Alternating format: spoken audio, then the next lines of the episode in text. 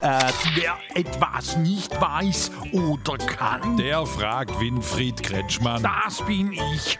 Was hast du wieder, Strobelix? Hier Annegret Krampf-Wagenbauer, also kurz AKW, fragt, wie denn deine erste Nacht ohne Atomstrom war. Bei uns daheim ein Riesenunterschied. Wieso?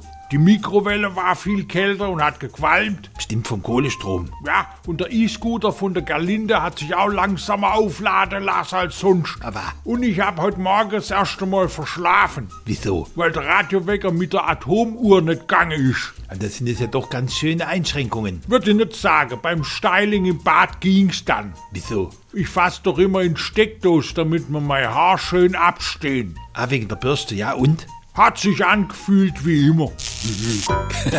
Fragen Sie ruhig. Er antwortet ruhig.